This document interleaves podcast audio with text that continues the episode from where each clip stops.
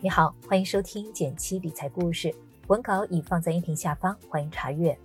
如何了解我们身处的经济世界，做出更好的投资决策呢？送你十五天简七 VIP，每天听财经新闻解读，搜索公众号“简七独裁，回复“电台”免费领取。一起来看看今天的内容。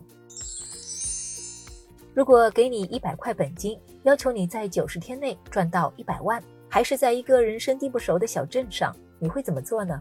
趁着假期，我看了一部之前豆瓣评分九点一的真人秀纪录片，名字叫做《隐性亿万富翁》。这个纪录片讲述了主人公一段谷底翻身的经历，一起来看看吧。主人公老葛今年已经五十多岁了，如今功成名就，是一家大企业的 CEO。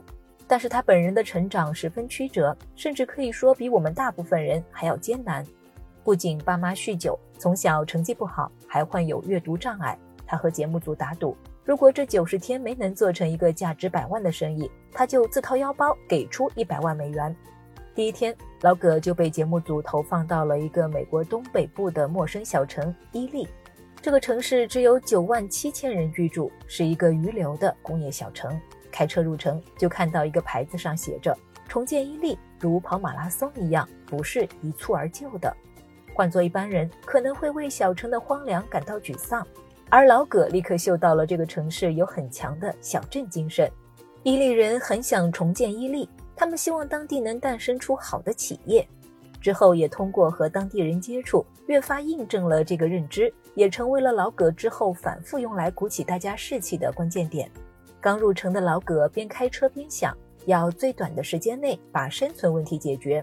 如果整天忙着担心生计，那就没有时间去思考创业了。第一步，了解当地生存开销，设定明确的攒钱目标金额和达到目标的时间。老葛来到这个城市的第一件事情就是打开手机，搜索伊利的最低生活开销，并且在这个城市走走看看，粗略估计了一个数字。每个月需要大约一千一百美元来应付房租、水电和伙食开销，三个月总共就是三千三百美元，而这些费用要在一周之内攒出来。如何在一周内把一百美元变成三千三百美元呢？老葛的方案是多方开辟裁员，短时间内想要攒到足够的钱，一份工作不太足够。在挣钱方式上，老葛很清晰地认知到自己的弱项和强项。当了一辈子推销员的自己，第一件要做的事情就是找东西来卖。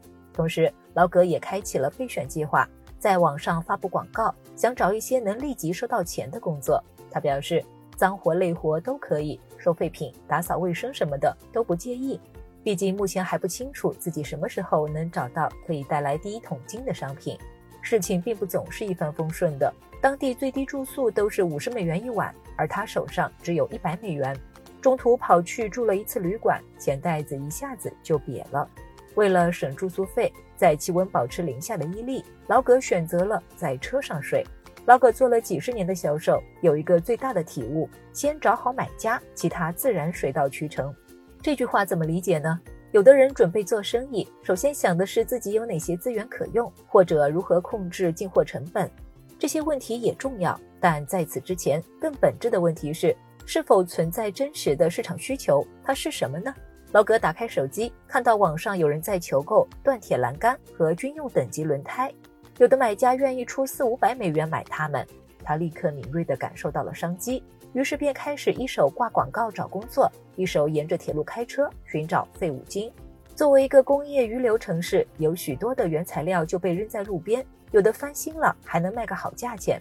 比如真材实料的锻铁栏杆，美国六十年代就停产了。现代的铁栏杆是用钢或铝炼成的，所以厚重的实心锻铁每磅能卖到三美元。后来老葛翻了好几个废料厂，虽然没有找到锻铁，但是收获了两个军用级别轮胎，卖出了两千美元的好价格。这一笔交易让他不再为每日的温饱发愁，可以更专注地思考自己一百万美元小目标了。与此同时，老葛仍然不断在打工挣钱，或者换食物。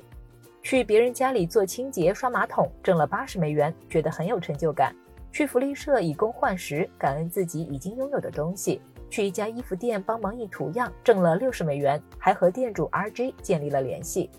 可是对标三千三百美元的生活费目标还远远不够，怎么办呢？他开始在小镇上走走逛逛，留意到最近大家都在为圣帕特里克节做准备，何不趁着节日赚一笔呢？因为需要了解这座城市的人来帮忙引路，他灵机一动，和衣服店主 RJ 合作。他用折扣价买到一些饰品，RJ 印制一些节日服饰，然后俩人一起转售出去，利润可观。带上了节日气氛的衣服和饰品，来到最热闹的地方售卖。谈一笔五亿美元的信贷额度和一笔五美元的买卖差别不大，关键就是懂得察言观色，说服他们相信自己需要买你卖的东西。大家都处在节日气氛里。他主动寻找顾客，大声道着祝福。这个阶段虽然没有在一周内攒够三千三百美元，但是在第九天的时候，成功攒够了租房的费用。于是老葛不用再睡旧货车，签了租赁合同，把自己安顿了下来，解决了温饱问题。下一步就要全力思考创业的事情了。老葛对这个城市几乎没有了解，他需要一个更熟悉当地情况的团队来帮忙。第二步就是建立团队，将创意落地。首先是找货，精酿啤酒加烤肉，跨界带来好创意。老葛非常了解自己的专长，他的沟通力、执行力都很强，名副其实的推销高手。可如果是团队形式来工作，就得先解决卖什么的问题。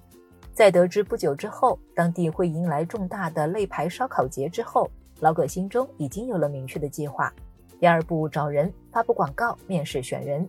想要找到靠谱的人，除了工作能力，也要考虑和团队的适配性。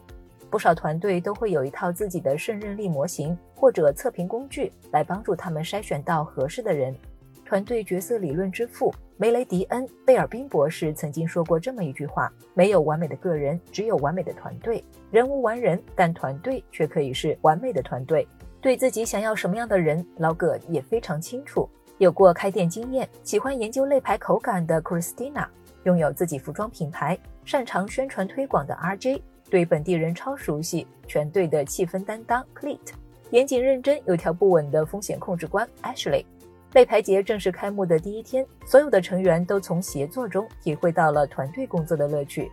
第三，找钱，快速筹集启动资金。前面也提到，老葛的目标是开一家具有伊利特色的啤酒烧烤餐厅。为此，他必须尽快筹集到这笔费用，好让餐厅得以尽快开张。在筹集资金的过程中，老葛发现小镇上有不少低价出售的房屋，这些屋子多数年久失修，所以买下来价格特别便宜。但如果能稍加装修再转手，却有翻倍出售的潜力。预计能赚到四万美元利润的老葛，虽然最终没有百分之一百达到目标，但也通过此举筹到了两万美元。这笔利润足以让他支付擂牌店的房租以及准备参加擂牌节的费用了。最终，通过团队的成功合作，小卒烧烤在擂牌节上获得了第一名的好成绩。这九十天中发生的故事，篇幅原因很难和你一一讲述，但这一路看来，既有经验也有教训。已经五十多岁的老葛，在他的知天命之年，希望通过这部纪录片证明给大家看，曾经让他成功的商业逻辑，在如今仍然奏效。当然，每个人所处的环境不同，身处的人生阶段也不同，照搬肯定行不通。但老葛这一路的记录折射出来的思维方式和实践能力却挺通用的。今天的最后，我们也为你总结了三个致富小贴士：第一，快速积累第一桶金的要素就是给自己一个清晰的目标金额和时间。从片中可以看出，老葛一直在计算着金钱和时间，想要更快的拿到结果，就必须与时间赛跑。通过制定清晰的目标和计划，才能指导自己下一步的行动方向，尽早实现目标。第二，对自己和共事的人有信心，愿意忍受更多的痛苦，勇于解决问题。从来没有干过餐饮的老葛，面对食品卫生、后厨管理、食材采购等专业问题，非常放心地交给团队里的专家们，坚信每个人都能找到自己的所长。而当团队需要他的时候，无论是洗碗还是定方向，他必定会及时出现，让队员们感到安心。第三，投资自己是最好的投资。虽然身处异乡的老葛身上只有一百美元，也没有当地人脉，但是三十年来创业经历所积累的知识、商业意识、沟通能力等等，才是他能够再次创造奇迹的原因。影片的最后，老葛还成立了创业基金会，继续支持伊利当地那些有创业梦想的人们。同时，他也希望自己在九十天内组建起来的团队能够带领伊利冲向更广阔的市场。如果你对老葛这九十天的创业旅程感兴趣，也可以去搜索看一看。最近还出了第二季。节目请来了三位成功的企业家，各自赌上一百万美元，在三个不同城市谷底求翻身。期间他们还经历了疫情的挑战，过程跌宕起伏，也挺有意思的。好了，喜欢今天的分享，也记得文末点个再看，鼓励我们分享更多有意思的影片。别忘了根据音频开头的提示领取十五天剪辑 VIP，每天听财经新闻，和我一起稳稳变富吧。订阅内容每周一到周五，简七在这里陪你一起听故事、学理财。我们下次见，拜拜。